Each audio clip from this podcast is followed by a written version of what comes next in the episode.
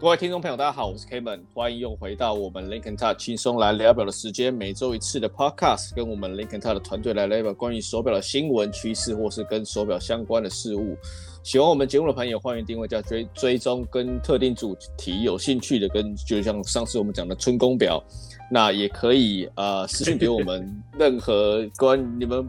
比较觉得比较敏感，不好意思开口的话题，我们都可以聊。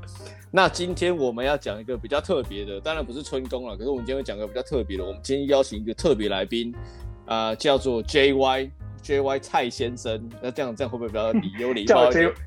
叫我 JY 就可以了。嗨，JY，今天来跟 JY 聊聊一下 JY 的的玩表的历程，跟在这个他整个玩表的历程，跟踏入表业这个，甚至算是表业吧。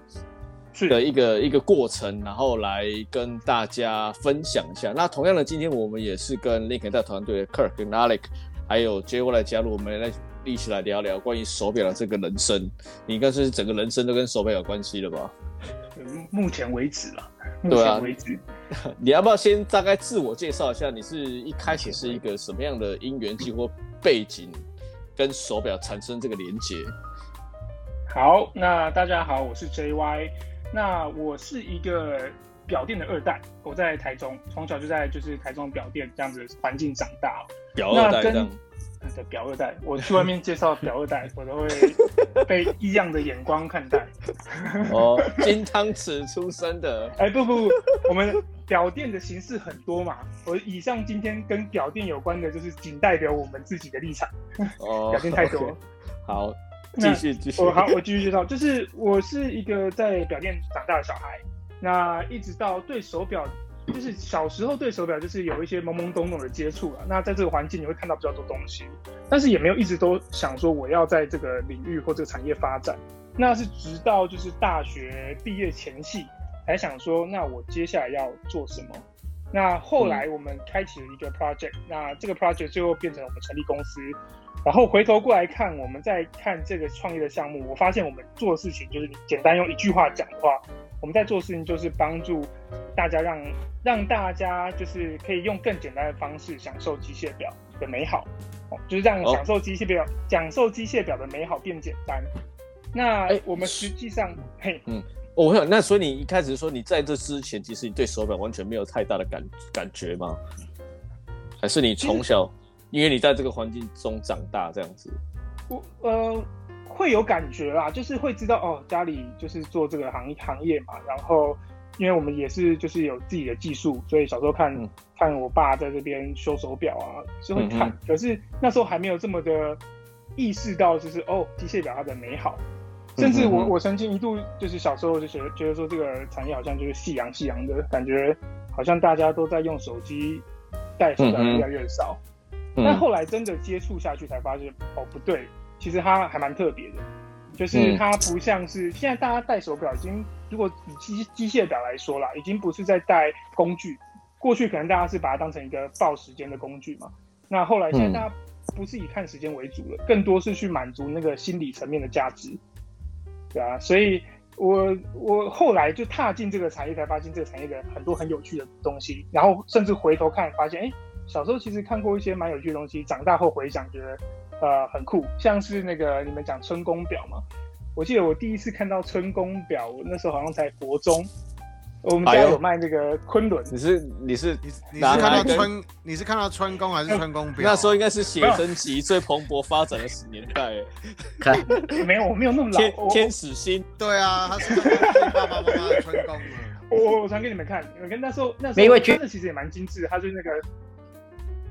啊，对不起，对所以没有到天使星这个东西，我们太老了，这个是不好说。这个这个我也是看过数位典藏版的，数位典藏版，高清高清。Three B，我我传我我传连接，小时候看是是怀表啦，那那时候觉得哦，就有一天就突然到店里，我家人就说，哎、欸，来看这个蛮酷的，然后然后然后就是这是我第一第一个跟春宫表连接到的东西，但是那时候就是看一看嘛。嗯但是就是长大开始去了解哦，其实大家会拿这个当题材，就发现哦，原来以前就遇过，对啊，你以前就有这种好东西在在家里可以看的，对了，对对对，身在福中不知福。那个时候你好险，你没有拿了这个出去约炮。欸、国中哎、欸，大家都这么性早熟，对不对？现在差不多吧，现在小学就有在约炮了。哇、那是违法的，你怎么知道的？必须要跟人讲一下，那是违法的。我们鼓励要成年之后才可以约炮。对啊，那那你现在就是呃，你开始的这个 project 之后，你才会去回想到是说，哦，其实你一直对于这个手表这个产业，其实是是有一些，我觉得应该说是比较像情感在吧，然后它慢慢慢慢去发掘它的美好的，对。哦，对啊，因为就是刚刚刚刚介绍讲到一半啊，就是我们做的事情是让就是享受机械表的美好变简单嘛。那实际上我们第、嗯、第一个 project 我们做了一台表盒。一个智慧的收藏盒，嗯，那这个盒子里面就是你手表放进去，我们就会定期去检测你的机芯的状况，然后再用手机的方式回传给你，嗯，那让你可以很简单的去照顾手表机芯。所以你要做这样子一个产品，其实中间你会遇到很多就是很辛苦的事情，因为这也是我们第一次做一个硬体一个产品出来，所以我觉得我觉得会支撑我就是呃继续往下做，很多时候是我的内在动机很强。因为我做这件事情是，我我不会觉得它只是一个呃创业的项目或者想做的事，而是我会觉得这是跟我家人在做的生意或者在做的事情是有高度连结，所以只要遇到困难会觉得啊很痛苦之后，我都会想到这个，就会继续走下去。嗯嗯，了解。所以 怎么突然那一阵沉默，就觉得说，我靠，这个东西真的，这个这个情感实在太高尚了。这是我发现我们这么粗俗的人，怎么 哦，就就是这，我们一直在讲说什么 A 片啊，那你真的这这么。对，我说 哦，这样子吗？突然觉得我我有点低俗，完全完全他完全接不下去了。那我是不是要再多讲两两个款式那个春宫表的部分？这个我们私下聊。OK，可以。刚刚居然传送的是虾皮的账号，就觉得说，哎、欸，这个还可以买得到的，对。啊，对对，没有，我就是在找，因为我要找一模一样的嘛。他都出了很多这个怀表了，哎、欸，你又绕、嗯、你又绕回来了，春宫表了。三句不离春宫。对啊，那那你那我再好奇问你一下，像那你在这个玩表的历程里面啊，你就算家里这么多手表让你随便的这样把玩好了啦，随意的把玩，那你有没有什么你最，那你让你第一只的手表到底是是什么样的手表？就是你一个表店的小小朋友跟我们像这种普罗大众的那个第一只手表的这个款式，你有没有比较特别一点的？OK，哦、表先讲到表店的话，我先让大家有个，因为其实表店很多种类型嘛。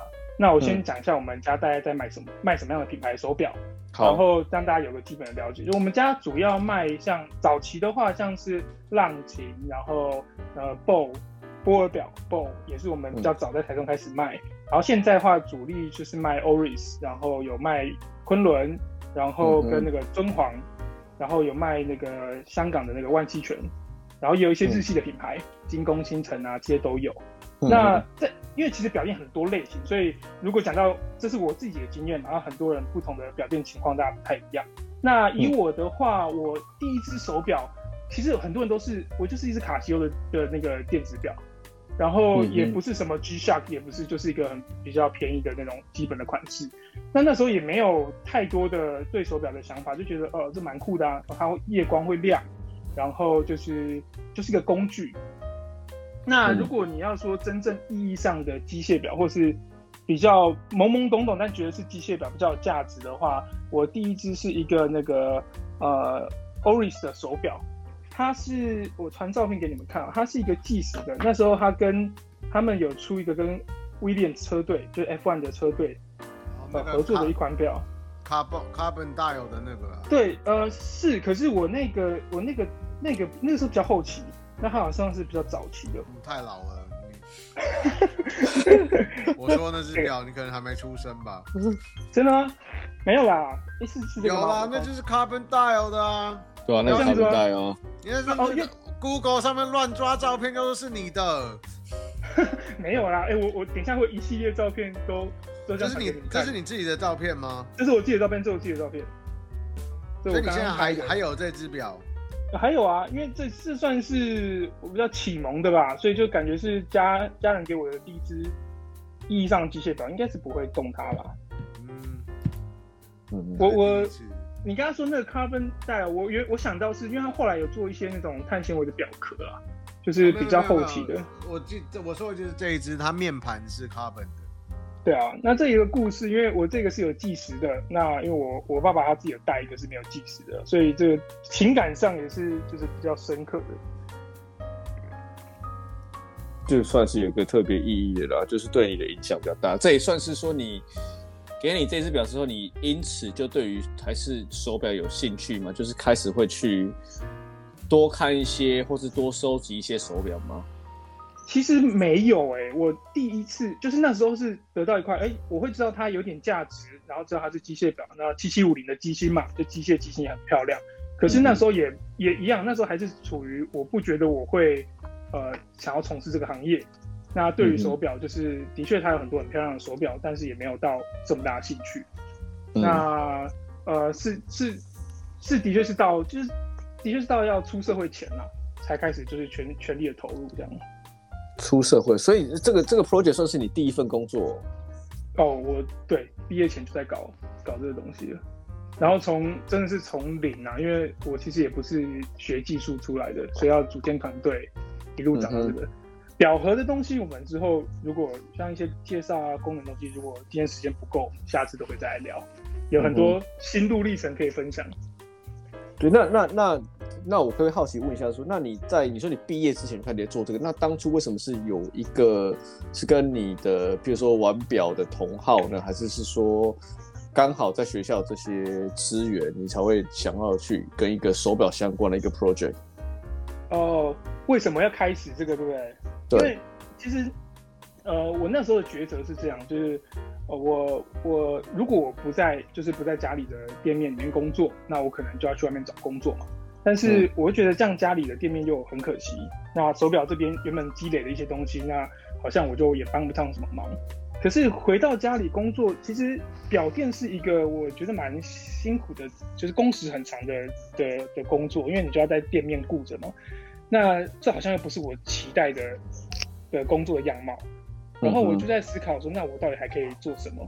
然后我那时候的契机就是看到，就是大家。都在讲用科技去解决问题嘛，我对这个是有兴趣的。那但是讲到科技跟跟那个机械表跟手表啦，其实大家都注意到是 Apple Watch 这种智慧穿戴，可是那些很有价值的机械表，没有人去用科技的方式帮帮忙解决问题。出发点是这个，那就在一直往下延伸说，那到底大家缺什么？然后就一路一路走，然后慢慢去找到这个方向。嗯哼。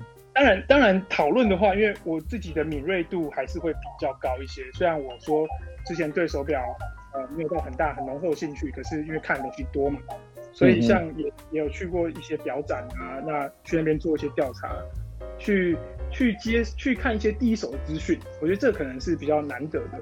因为你去看了哪些表展？呃，跟大家分享一下。呃，我自己是一八年有去那个 Baselworld。就是巴塞的表展，可是现在已经有点，就是这个表展现在已经有点不太不太行了嘛。那后来也有去香港的表展，我主要都是去看说，我刚验证我刚刚那个想法，到底呃科技的应用在这个产业，大家都在看什么？对，嗯、所以我我发现就是很，就是这是一个切入点啦。嗯，这两个表展应该蛮不一样的吧？哦，对。风的、啊、风格跟内容就就不太一样。那你从这两边，你大概有学到一些跟，就是你对于你之后这个 project 有一个比较大的一个关联性，跟就是你有取经到一些东西可以用的，是不是？嗯，印象深刻的话，当然他们办展的形式，然后跟规划其实差差蛮多的。那、嗯、我我讲我看到的就是科技应用的一些点，就是、嗯、呃，我我发现那时候是发现就是。在机械表这边，只有那个康斯登，就是那个狮子者买下那个康斯登，他们有做一些呃跟手表机芯的这种检测有关的东西，就只有这一间。那甚至连其他的配件都、嗯、都都都没有。那哦，有一个蛮有趣的经验，就是有那个测表机的品牌叫 Wichi 嘛，那时候就去到那边跟他们，就是他们其实很呃对待就是来的人都很友善。那那时候就有跟他们聊，就是关于他们检测一些技术。我一聊就聊了一个多小时，对，这是那时候有帮助到我们后面的发展了。对啊，嗯那嗯，这样比较比较有趣是这样子。那香港呢？香港表展呢？香港表展哦，嗯，香港表展有很多的，就是供应商，就是对 OEM 的啊，那个，呃，对对对，这个去跟大陆那种品牌品牌去找零件的啊，对啊，对，但是会哦，会有一个感觉是，就是他们那边那个时候，那时候也是一八年嘛，那时候他们那边很蓬勃，就是手表生意很蓬勃，那会会会去想说，哎，香港可以办这样活动，为什么台湾没有？可是后来你们也办了那个。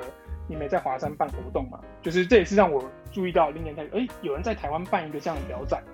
虽然虽然说，就是它不像就是巴塞尔表展那样子贴近原厂，可是它是一个帮助大家去呃接触手表，或是让手表产业变更好的一种一种一种活动吧。就是至少大家喜欢手表，可以去可以去可以去里面去多接触。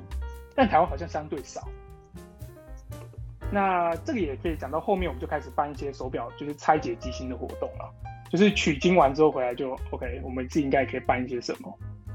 你说去香港取经是不是？啊，对，取还是被取经？你有发？你有发现我的被取？他是被取经、啊，被取经。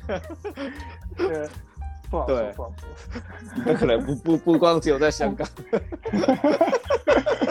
这不是要那个下播之后，我们再 坐个火车就可以去去别的地方了。哦，还是巴士、火车都可以。对啊，那因为其实你刚刚有讲到我们那个我们在华山办的表展嘛，Watch Out。那其实就是那时候，其实我们 Dot 的出发点，其实跟你刚才讲的那个 concept 其实有一就是有点类似的，就是你是要用去帮助人家去欣赏机械表的美好嘛。那我们同样是说，我们是用机械表去连接你生活中生活中的美好。那其实出发点就是说，我们让大家去更了解机械表，或是或是 even 是不光是机械表，光是手表这个事物。那手表它就是一个，它就是一个时间的工具嘛。那个东西其实跟你生长周遭所有的一些美好的东西，其实都有连接性的。那它可以记录记录你每很多美好事，就像你刚才拿出那一只你第一只手表。的那种、那种、那种回忆是一样的，所以就是就是我们大家是透过一个工一个工具，让大家去知道这个，你可以可以开发出更多的面向，然后看看到更多美好的东西这样子。那我觉得说你你这样子出发点，其实对于台湾的，就是在有在玩表，不光是是玩资深的一些表，或是说刚入门的一些表，其实他们透过你的一些，你刚才讲的是一些你的 project，或是你之后的一些活动，其实都还蛮有帮助的。哦，我可以 echo 一个事情啊，就是我那时候就是回来办的活动嘛，我们跟那个我们自己有办，然后也跟就是万希泉这个品牌一起合作。我们那时候办的活动就是机芯拆解体验，我们把就是表店师傅，因为其实拆机芯不是一件呃很很容易的事情，那我们把它就是变简单，可能你两三个小时里面就是你这个初步体验到拆部分的机芯零件，把它变成一个体验活动。那那个时候有一个有一个 feedback，就是因为来参加的人不一定都非常懂手表，有些人是就是来到这边，有些人可能不戴机械表，但他就是抱持着想要了解的心态来，然后会很多回馈。那也遇到那种就是，即便他手表玩很多，可是他从来没接触过机芯。然后那时候我印象很深刻的一个 feedback 就是说，他说：“哦，你们办这个活动让我了解到，原来我我手上这个机芯这么的精细。”然后也会让他去理解到背后在帮他做保养维修那些师傅，其实他们蛮辛苦的，因为拆机芯是一个体力活，零件都很小，有时候就是一个一个不小心，它就容易喷飞啊什么的。所以我我那时候就非常有感觉，就是如果在台湾可以多一点这样子的人投入在这里面，那或许会有带不一样的那种不一样的一些氛围，这样。都听起来算是蛮有意义的，就跟你一直。刚刚从刚刚一直讲到你的你的你的活动就非常有意义，然后我们的活动就好像我们只是为了把妹 而已。也 没有，你你们我上次不是有去你们，我我有学到你们的活动每次都要请一个那个，这个这个我会列入我的那个笔记这样子。这个流量密码。对。你们是不是？是流量密码不一样。对啊，我们是为了现实而低头。对啊，其实，其实 K 门是很反对的。哦，真的吗？我说怎么可以这样子，不伦不类。但为了流量没办法。对，一个错怪每个人都要一个才对。所谓的不三不四，就是不不起码要三个或四个，怎么可以只有一个？是吧？下下次我们再办办表展的时候啊，你就是也欢迎你来参加。然后我觉得你的摊位你也要准备一些流量密码，来 欣赏你的你那个中间要转转转的那个圆圈，我觉得还蛮好，蛮吸睛。对啊，就很吸。要凑五个就对了。你们开始要找这样，你你可以就拿你你那个转转转那个圆圈圈出来啊，可 以可以，抽五颗五颗奶这样子。对啊，我觉得是，我觉得办表展办活动这种东西，就是除了就是你去开发一些新的潜在客人的时候，其实这种东西是把你这个理念跟一些没有接触人讲，或是说他也。支持你相同理念的这些人，也可以有有一个交流，了他认同你之后，不管你之后在做推广更多的理念，或是你有相关的产品，其实他会对于他支持你，他就会去认同你，然后他就进而去买你的商品，或者说会帮你做一些宣传或广告，就是一群一群人默默在做这些事情，然后让台湾的这个腕表的一个市场变得更更健康一点了。而不是说哦，哦，像一些其他的一些社团或者什么其他，可能就是纯粹就是买表，你就只有在炫富，说只有在买过多贵，就是或是单单一几个主流品牌。其实腕表还有很多不同的一个方向跟面向。那除了主流品牌、微品牌跟一些手表的配件，其实都是在整个腕表大的一个世界观里面的一个呃其中一部分这样子而已。对，非常认同。团都在炫富。哎、欸，我没有讲哦，我绝对不是说什么收回收的那些哦，还有什么纸箱的那些，我刚才没有这样讲哦。对啊。哦，了解。啊、我我我很喜欢那个啊，就是很多表演都会讲嘛，就是玩机械表其实风险风险由人。就是其实我会发现，就是开始呃，应该说整个玩表手手表的过程，我最享受的环节就是。呃，如果有人不喜不懂手表，可是经过你的介绍，那大家对这种产生兴趣，然后进而就是被推坑，嗯、我觉得那个那个环节是最、嗯、最好玩的。启发，刚才有讲到启发了，启蒙启蒙时启蒙的那个推坑是很重要的。那我们出来讲说你，你你接触了这么多手表，那除了呃。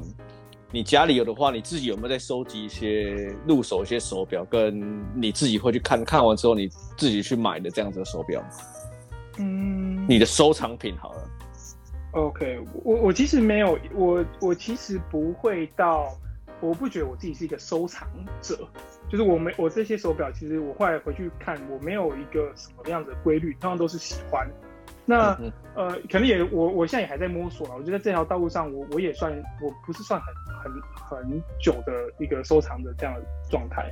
可是我我你们这次访谈就是说有聊到这个、这个点，我回去想一下，我我有个画面想跟大家分享，就是因为我小时候。有去，因为我们家做这个行业嘛，所以有一些那种呃婚礼的场合，就是都是同业那种场合。我就曾经看到一个老老的师傅，他是手表师傅，然后大家想说，哦，老的手表师傅，他应该戴一个什么？大家都有个既定的想象嘛，他戴什么手表？但他其实戴一颗那个 Hello Kitty 的手表，啊，那个 Hello Kitty 不是面盘上 Hello Kitty，是整个壳都是塑胶的那种，你夜市可能一百块的那种 Hello Kitty 手表。哦，那那个时候是 Roman Jerome。哦，没有没有，就是 其实我会发现，好像没有这么的绝对，很多事情没有这么的绝对。那变成说，我自己在选择手表，就会是我真的，我真的有喜欢它的一些点。像我可以，呃，我有那个，你们看过《星际效应》吗？里面那个 Murphy，我传给你们看，就是它作为那个电影中一个很重要的环节，这也是我还蛮喜欢的手表。或者是，嗯，像之前那个。那个我一开始有给客人看过那个 B N W，就是我们第一次见面。这个手表，我觉得对 Ventura 这只手表蛮有趣，是因为认识你们，然后才知道 Ventura，才全部去找。所以其实很多东西我自己也也是不太知道，只是当初看到这个，觉得这东西好像蛮特别的。我有看到一些点，我觉得有趣，后来才发现，哎，它其实有很多背后的故事可以去深挖。那有意义的手表也有，像是我现在对我来说有意义，像是我呃外公的手表啊。这样子，我有一个这个 Seamaster Omega Seamaster，一九七零多的，就是老的手表。那呃，这也是很有趣，就是跟家里这种传承比较有关的。那也是这个手表，你看它那个链带一节一节的，呃，它是这种一体式的链带。那一节一节，它这个链带断了两三次。哎，对对对，然后你外公也是做，不是不是，这是当初我爸爸买给他爸爸。哦，爷爷啦，我爸爸买给他的爸爸，那后来再就是就是现在传到我这边。那这个链带它断好多次，但我我总是会把它就是修好。那最近开始流行，对啊，最近那个很多这样的款式就出来。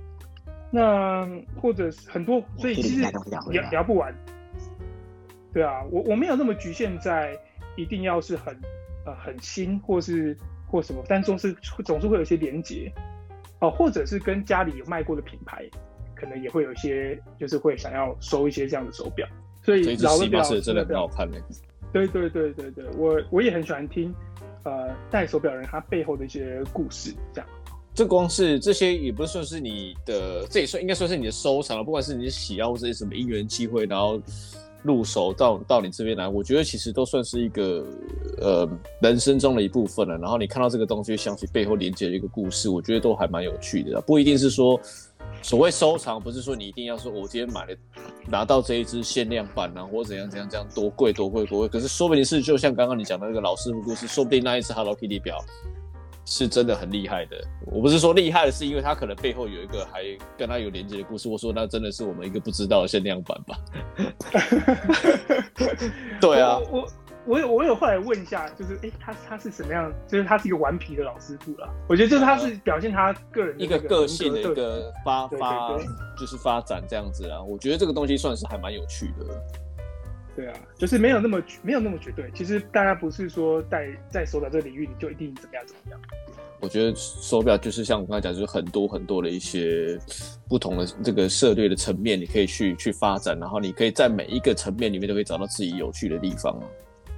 对，那你要不要再说一下？是说，那这些东西，这些手表有对你的一些，呃，产生的这些影响，然后进而让你去在手表这边发一，就是这个产业中一直发展，然后到了你中后来变成自己创了一个公司，然后这中间有没有一些有趣的故事跟大家分享一下？就是说你去遇哪，怎么样去遇到这个团队，然后中间的一些辛苦的地方。哦。如果是跟我个人就是学习啊经验这有关，我有再传一支。这这个这个 Seiko Five 这只手表是我第一只自己把它修好的，就是它原本它就因为其实，在表店很多店家都会自己囤一些呃材料，或是有一些就是呃呃一些旧的手表。那我我我其实我其实不是因为这些手表开始去。呃，想说我要做这个，而是我开始做这个项目，然后之后再回过头来看，说，哎，我家，哦，我们某个我们家的地下室的仓库怎么有这个东西？哎，这东西好旧。其实他当初拿到是一个，呃，连那个镜面都雾化了，然后手表完全不会动，嗯、非常脏的一个状态。嗯。但它是我第一个，就是真的把它用心的全部拆掉，然后把所有零件都洗干净，然后最后组装，然后上保养保养它。那这是比较感性的部分啊。你的这些技能是从哪里学来的？是小时候就开始，爸爸有教呢，还是自己还是知道还有再去上课？我自己的话，因为我家里就有个现成的师傅嘛，所以我是跟家里学的。但是他不是我从小就从小就没有曾不曾想过要踏入这一行嘛，所以就是也没有很认真的看待就是我爸爸的工作。那呃开始之后才会去。才会去才会去问他请教他说啊，那这个要怎么处理？然后就是呃，我觉得那个感那感觉也会，就我刚刚说一开始说我这个内在动机很强嘛，就是因为我做了这个东西，然后开始对这些产生兴趣，然后然后再去学习，那我突然突然发现好像呃更 respect 我爸爸原本的工作，然后他可能感觉变得更幸福，那就会让我觉得哎，好像做这些东西有一些其他的意义在。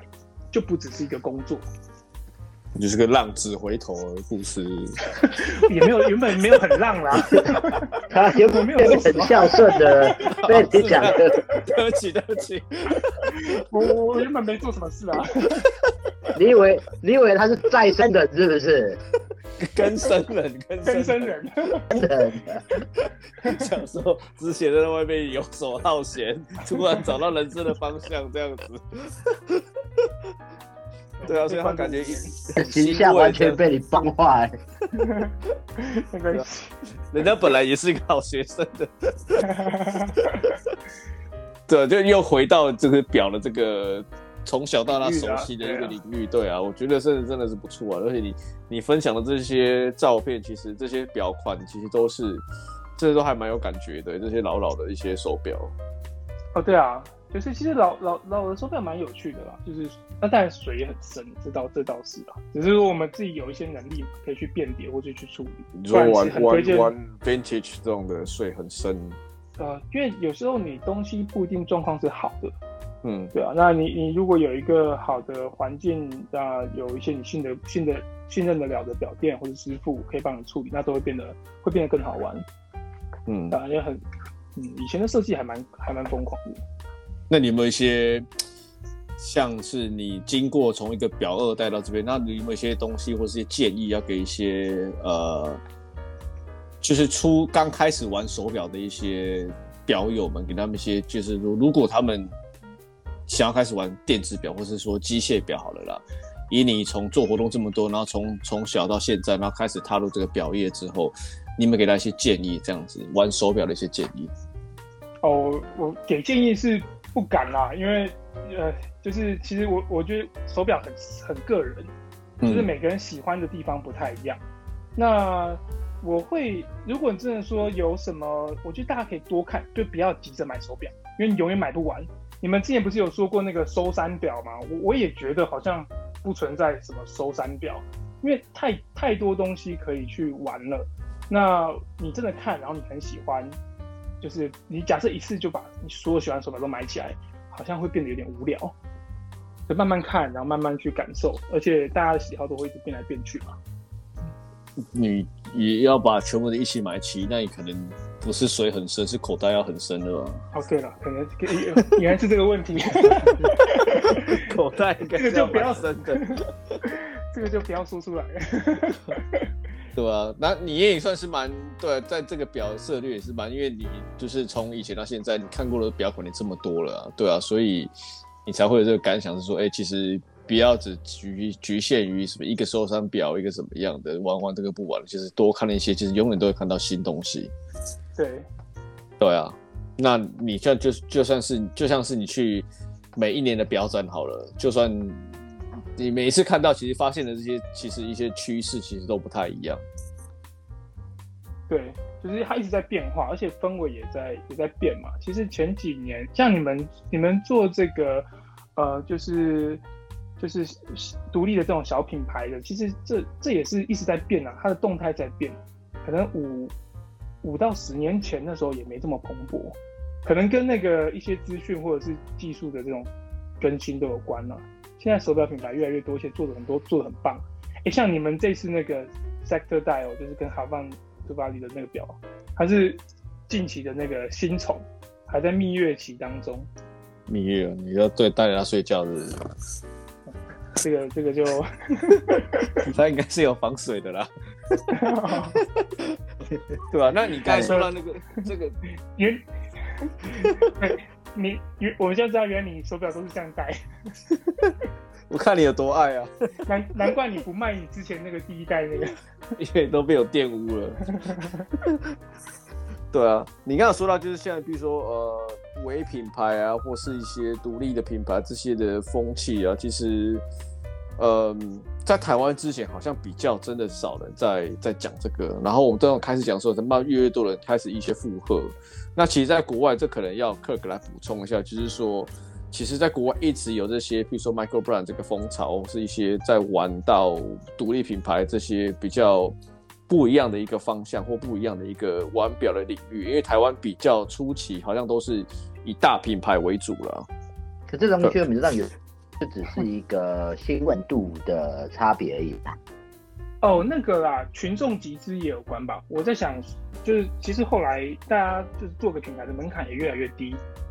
那我我我自己手上有一个，跟人分享，它是它是它是跟 NASA 合作，然后它整个就它整个设计都是跟当初、那个哦、你有放到你的，对对对对对对对对对对，它跟那个就是呃他们上太空那个那个座舱是一样的，然后有一些它里面的设计。那就它是跟那个阿波罗登月计划的一些设计元素啊，阿波罗十一吧。那它有很多跟那个座舱的一些设计元素在里面，然后包含它后面的那个自动盘是一个那个臂章，就是他们那个臂章是一个老鹰，一些蛮有巧思的东西。那它机芯当然不是什么很就是很通用的机芯，但其实它这个蛮有趣的，冲着上面那个 NASA 的的的那个 logo，我就觉得很棒。所以你刚才是说最这跟极致还有一些什么样的因素有关，让现在小品小品牌这么蓬勃发展？哦，传统你在卖这些手表的管道，就通常都是表店嘛。嗯、那但是现在因为网络，然后极致这种销售的管道也变多，嗯，对啊，那就是让更多有机会喜欢你产品的人去看到你。我们自己也是啊，我们的表盒其实一开始也是透过集资的方式，那找到了初期的赞助者。然后就是也也很感谢这些赞助者，一开始就愿意在我们产品还没有就是让他们看到，他们就愿意支持，所以这也催生了很多的，不管是呃手表的品牌，或像我们这样子，就是刚开始做新的东西的人。对啊，您我们刚才一直有提到这个表盒，可能有些呃表友们可能还不是很了解，你帮大概简短一下，不要透露太多，但是大家简短一下讲一下。你现在这个表盒的这个计划，大概是一个怎么样的一个手法，让大家去认识机械表的美好，然后怎么让大家去呃知道它的功用在哪里？这样。OK，最简单的比喻啦，就是如果这讲到这个产品，就是大家可以想象手表跟车子很像嘛。那一台好的车子，啊，一台好车子，它就是你说想要定期的去保养它、维护它。对吧？那你出任何状况，你的车子的那个仪表板，它就会告诉你，或者它里程数会提醒你，你这个车子需要维修。可是手表没有，那更更不要说，就是你当你今天摔到手表，你敲到它撞到它，你其实大部分人都是手表拿起来看一看外观，哦，先看外观哪里耗损，再看它会不会动。所以我们发现一件事，就是大家没有能力知道你手表里面机芯的状况。那我们做的这个表呢，做最简单的事情就是我们把表店在用的检测技术跟大家在用的手表的上链盒结合在一起，所以你可以，嗯、你可以这样想，就是你手表只要放进去，那我们就是会定期，就是用我们里面的的技术去帮你去监测你手表机芯的状况好坏。那这东西它就是表店其实它在检测手表也是用同一套系统，那这些东西都会被保存下来，然后就是你用你的手机，因为会连线到网络嘛，所以你用手机点，你就会看到你这只手表可能这段时间它的状况是怎么样。那如果需要手表要保养，我可以提醒你。如果未来你手表要二手，你想要把它卖掉的话，它也可以变成一个你的呃一个机芯的一个一个一个资讯，那帮助你去跟人家沟通我手表状况，主要是这样子啊。那嗯，其实我我哦有一个比喻，我们之前跟一个我们的赞助者在在在聊天，他说这个东西很像那个手表健康的缩时摄影，就是我一直去定期帮你看，定期帮你看。觉得这个比喻还蛮贴切的。你是说你放在里面，它就固定一段时间会帮你检测、帮你检测、帮你检测这样子？没错，没错。而且讲到上链盒，其实它有一个好处嘛，因为大家都会对手表到底要不要上链这件事是呃是有一个问号的，因为你手表一直动嘛，其实它对于机械的构造，它就不是这么的呃，它不是那么直觉。你手表像你车子不用不用开，你为什么要一直发动它？但手表也是一样，可是。同时会有另外一派的人会说，呃，你如果太久没有开你的车，你的里面的引擎会出问题。那手表也是一样啊，你如果太久没有让它动，其实它里面还是有一些那个齿轮上一些油啊什么，它会干掉会结块。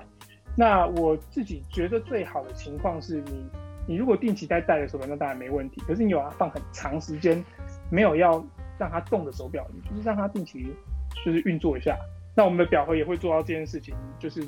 我可以帮你，可能一个月让手表上链一次，那你平常就不用动，这些都可以做到，嗯、所以它很智慧啦。